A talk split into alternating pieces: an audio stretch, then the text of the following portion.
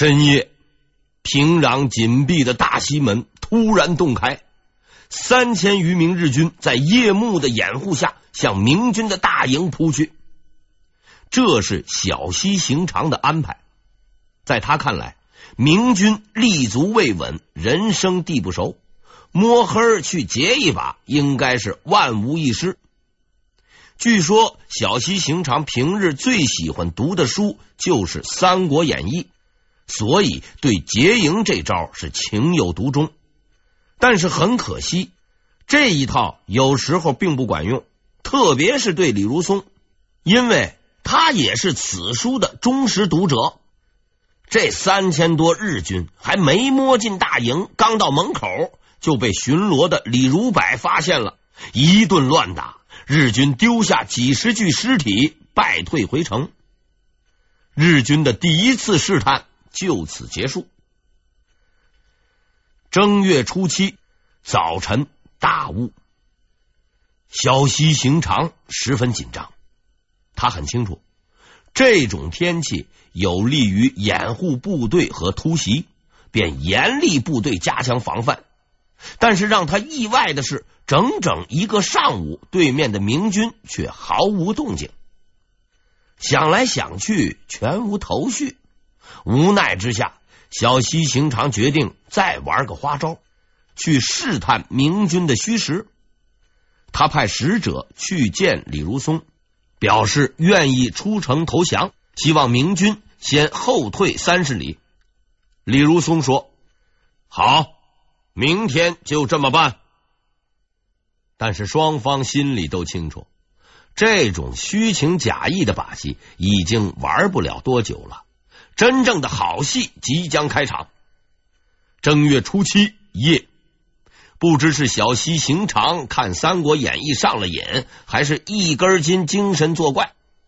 继昨夜后，他再次派出近千名日军趁夜出城，结果又被巡夜的明军打了个稀里哗啦。小西行长毫不气馁，今天不行，明天再来，一直打到你走为止。但是他已经没有机会了，因为就在这天夜晚，李如松召开了第一次也是唯一的一次军事会议。会议刚开始，李如松便通报了他计划已久的进攻时间：明日正月初八。当然，为何此时宣布作战计划，他也做出了解释。我军所派奸细如金顺良等四十余人，已于近日被全部擒获。我军情报毫无外泄。大家明白了，如果过早宣布计划，很可能泄露，不利作战。而明天打仗，今天才通报，除了保密外，还有另一层意思。就算是有奸细，现在去通报。也已经来不及了，而且开会的就这么些人，如果到时候军情被泄，要查起来，那是一查一个准儿。这明摆了就是不信任大家伙，实在是让人有点不爽。更不爽的还在后头呢。李如松又说：“明日攻城，各位务必全力进攻，如有畏缩不前者，立斩不赦。”末了还有一句，不准割取敌人首级，违者严惩。虽然李如松极不好惹，但是当将领们听到这句话的时候，依然是一片哗然，议论纷纷。关于这个问题，我有必要专门在这儿解释一下。在明代战争之后评定军功的标准就是人头，这也容易理解。你说你杀了几个人，那得有凭据，人头就是凭据，不然你一张口说自己杀了成百上千，上哪儿去核实呢？甚至明军大规模作战，向朝廷报战果的时候，都是用级，也就是首级来计算的，而且事后兵部还要一一核实，多少人头给多少赏，所以在当时。人头那是抢手货，每次打死了敌人，许多明军都要争抢人头，那就是钱呐。有时候抢的厉害，冲锋的人都没了，大家一起去抢人头。李如松很清楚，明天的战斗十分激烈，人头自然不会少。但攻城之时，战机转瞬即逝，都要去抢人头，谁去破城？可是大家伙不干了，辛辛苦苦跟你来打仗，除了精忠报国、辛勤打仗以外，总还有个按劳取酬吧？不让割人头取证据，怎么报销？我报多少，你给多少？事实证明，李司令是讲道理的。干活不给钱这种事儿还干不出来。歹话讲完，下面说实惠的：明日攻城，先登城者赏银五千两。在听到这句话的那一瞬间，大家的眼睛放出了金色的光芒。五千两白银，大致相当于今天的多少钱呢？这是一个比较复杂的问题，因为在明代近三百年历史中，通货膨胀及物价上涨是始终存在的，而且变化较大，很难确定，只能是估算。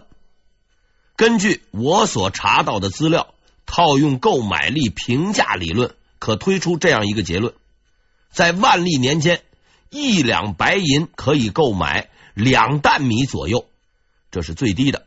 也就是说，三百多斤。经查，一斤米的市价大致在人民币两块钱左右。如此推算，万历年间的一两银子大致相当于人民币六百元，五千两，也就是三百万元人民币。谁说古人小气？人家还真肯下本钱呢。几乎就在同一时刻。平壤城内的小西行长正进行他的最终军事部署。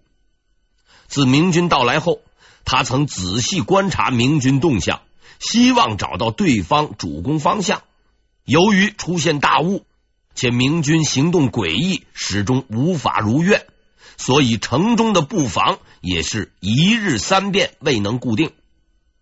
时间已经不多了，长期的军事经验告诉他，决战。即将到来，而今夜可能是他的最后一次机会。于是，在一段紧张的忙碌以后，小西行长做出了最终的决定：守卫平壤的部队为日军第一军的全部，第二军一部，共计一万八千余人，以及朝鲜军，就是朝鲜部队，共计五千余人，合计两万三千人。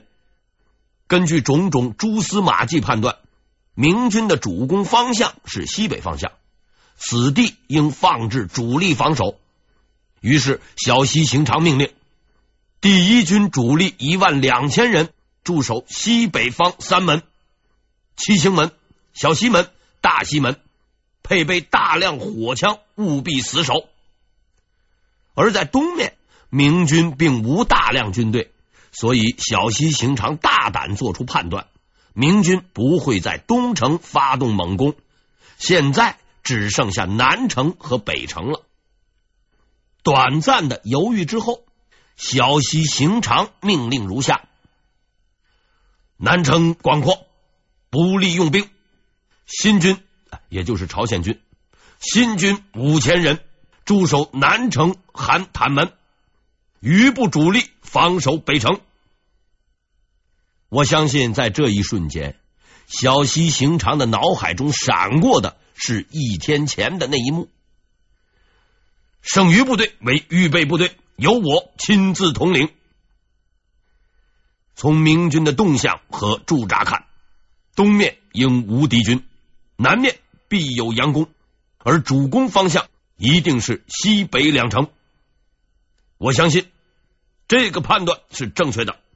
只要打退明军总攻，固守待援，胜利必定属于我们。此时，在城外的明军大营，李如松终于说出了他隐藏已久的进攻计划。我军的主攻方向是西城。左军指挥杨元率军一万人攻击西城小西门，中军指挥李如柏率军一万人攻击西城大西门，右军指挥张世爵率军一万人攻击西北七星门。以上三万人为我军攻击主力。第二个被部署的地区是北城。南军南军指挥吴维忠率军三千人攻击北城牡丹台。平时开会的时候，李如松说话基本上都是独角戏，他说别人听。然而，就在此时，一个人打断了他的话：“此工程部署，在下认为不妥。”打断他的人叫做查大寿。查大寿是铁岭人，李成梁的家丁出身，时任副总兵。作为李成梁的得力部将，扎大寿是身经百战，有丰富的战斗经验。且与李成梁感情深厚，凭着这层关系，他还是敢说两句话的。我军驻扎西城已有两日，日军可能已判断出我军主攻方向。如在西城加强防守，我军恐难攻克。此外，南军虽为我军主力，但北城地势太高。仰攻十分不利呀，难以破城。要说呀，还是人家查大寿有面子，李如松竟然没吭气儿，听他把话说完了。当然，面子也就到此为止。李司令把手一挥，大喝一声：“这些事儿你不用操心，只管听命。”接下来是东城和南城，东城。不必攻击。为什么？这次提出问题的是祖承训。虽然他很怕李如松，但实在是不明白，既然兵力有余，为何不进攻东城呢？而得到的回答也确实不出所料，言简意赅，简单粗暴。你没有读过兵法吗？为师必缺。所谓这个为师必缺，是一种心理战术。具体说来，是指在这个攻城的时候啊，不要把那个城池围得死死的，因为如果敌军深陷重围，无处可跑，眼看没有活路了，他必定会拼死抵抗。最后一个是南城，神机营参将骆尚志。率南军精锐两千，辽东副总兵祖承训率军八千，攻击南城韩坦门，由我亲自督战，务求必克。直到这最后的一刻，李如松才摊出了所有的底牌。在宁夏之战中，李如松亲眼看到了困兽犹斗的威力，在优势明军的围困下。城内叛军顽固到了极点，土包堆不上，水也淹不死，内无粮草，外援断绝，居然坚持了近半年。明军千方百计，死伤无数，才得以获胜。在这场惨烈的战役中，李如松领悟了极其重要的两点秘诀：一要让对方绝望，必先给他希望。此所谓为师必缺。二要攻破城池，最好的攻击点不是最弱的位置，而是对方想象不到的地方。于是，在两天前，他攻击了北城，并将主力驻扎在西城，放开东城，不理会南城。西城是大军的集结地，这里必定是主攻的方向。南城过于广阔，无法确定突破点，不利于攻城，绝不会有人攻击这里。北城曾被进攻试探，这很可能是攻击的前奏。所以，我真正的目标是南城寒潭门。当所有的人终于恍然大悟的时候，李如松已经说出了最后的安排：副总兵童养正率军九千人为预备队。应该说，童养正是一个不起眼的人，这也是一个不起眼的安排。在之后的战役中也毫无作用，但十分滑稽的是，这个不起眼的副总兵却是一个影响了历史的人。主将李如松和他相比，实在是不值一提。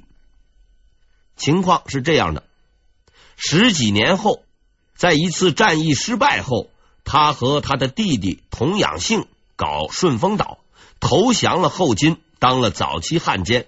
成为满清的建国支柱。他有一个儿子，叫做童图赖。这位童图赖有几儿几女。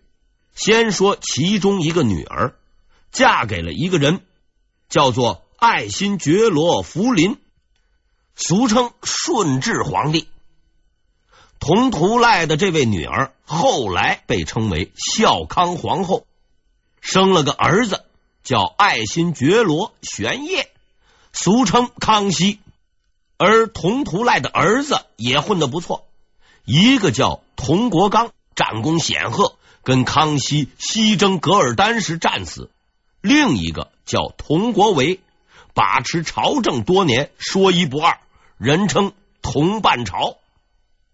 这位童国维有两个女儿，嫁给了同一个男人康熙。其中一个虽没生儿子，却很受宠信。后来宫中有个出身低微的女人生了康熙的孩子，便交给他抚养，直至长大成人。所以这个孩子认其为母。这个孩子名叫爱新觉罗胤禛，俗称雍正皇帝。再说佟国维还有个儿子，和雍正相交很深。关系一直很好，后来还为其继位立下了汗马功劳。他的名字叫做隆科多，因为雍正的养母和隆科多是同胞兄妹，所以呢，雍正见到隆科多时，总要叫他舅舅。童养正的后世子孙大致如此，还有若干皇后、贵妃、重臣，由于人数太多，不再一一陈述。顺便说一句，他的弟弟童养性也还值得一提。这位仁兄投降后金之后，领兵与明军搞对抗，结果被一个无名小卒带兵干掉。这个无名小卒因此是飞黄腾达，当上了总兵，成为边塞名将。他的名字叫毛文龙。后来，这位毛文龙。由于升了官，开始飞扬跋扈，不把上级放在眼里，结果被领导给干掉了。这位领导叫袁崇焕。再后来，袁崇焕又被皇帝杀掉了，罪名之一就是杀掉了毛文龙。想一想，这笔烂账，真不知该从何说起。按常理，预备队宣布之后就应该散会了。李如松也不说话了，大家陆陆续续离开军营，回去安排明日战备。祖承训也是这样想的。然而，就在他即将踏出大营的那一刻，却听见了李如松的声音：“祖承训，你等一等，还有一件事情要你去办。”万历二十一年正月初八拂晓，明军整队出营，开始进攻。此时，小西行长正在西城督战。如他所料，明军的主攻方向正是这里。面对城下的大批明军，他却并不慌乱。之所以会如此自信，除了早有准备以外，还因为他得到了一个十分可靠的情报。在开战之前，日军曾试图调查明军的火器装备情况，但由于信息不畅，无法得到第一手资料。之后呢，七弯八绕才得知明军也有许多火枪，但杀伤力比日本国内的要小，先进更是谈不上。而日本国内使用的火枪虽然都是单发，且装填子弹需要相当时间，射程为一百五十步至二百步，但用来对付武器落后的明军实在是太容易了。此外，在两天前的那次进攻中，明军确实没有大规模使用火器，这也验证了小西行长的想法。所以，小西行长认定，在拥有大量火枪部队守卫且墙高沟深的平壤城面前，只会使用弓箭和低档火器的原始明军，只能是望城兴叹。据《明会典》及《武备志》这两部书记载，自隆庆年间开始，明军使用的火器情况是这样的：五雷神机，隆庆初年装用，有枪管五个，各长一尺五寸，重五斤，枪口各有准星，柄上装总罩门和铜管，枪管可以旋转，转瞬之间可轮流发射。如此看来，这玩意儿大致相当于今天的左轮手枪，还是连发的。上面的这只是小儿科。根据史料记载，明军装备的火枪种类有二十余种，且多为多管火器，打起来哗哗的。别说装弹，连瞄准都不用。鲁迅先生曾经说过。火药发明之后，西方人用来装子弹，中国人用来放鞭炮。我可以说，至少在明朝，这句话是很不靠谱的。以小西行长的知识水平，竟能如此自信，也实在是难能可贵。然而滑稽的是，从某个角度来说，小西行长的判断是正确的，因为根据史料记载。虽然当时明朝的火枪相当先进，元朝明军却并未大规模使用。当然，这是有原因的。很快，小西行长就将彻底了解这个原因。辰时，号炮声震天响，明军进攻正式开始。站在西城的小西行长严阵以待，等待着明军的突击。出乎他意料的是，炮声响过很久，明军却既不冲锋，也不架云梯，反而以两人为一组，在原地架设一种两米多长、看似十分奇怪的装置。正当他在那儿百思不得其解之时，却听见了惊天动地的雷声——天雷。伴随着震耳欲聋的巨响，明军阵地上是万炮齐鸣，无数的石块、铅子从天而降，砸在西城的城头之上。日军是毫无防备，当即被打死、打伤多人。小西行长本人也被击伤，在被扶下去包扎之前，他大声喊出了这种可怕武器的名字：“大同，大同。”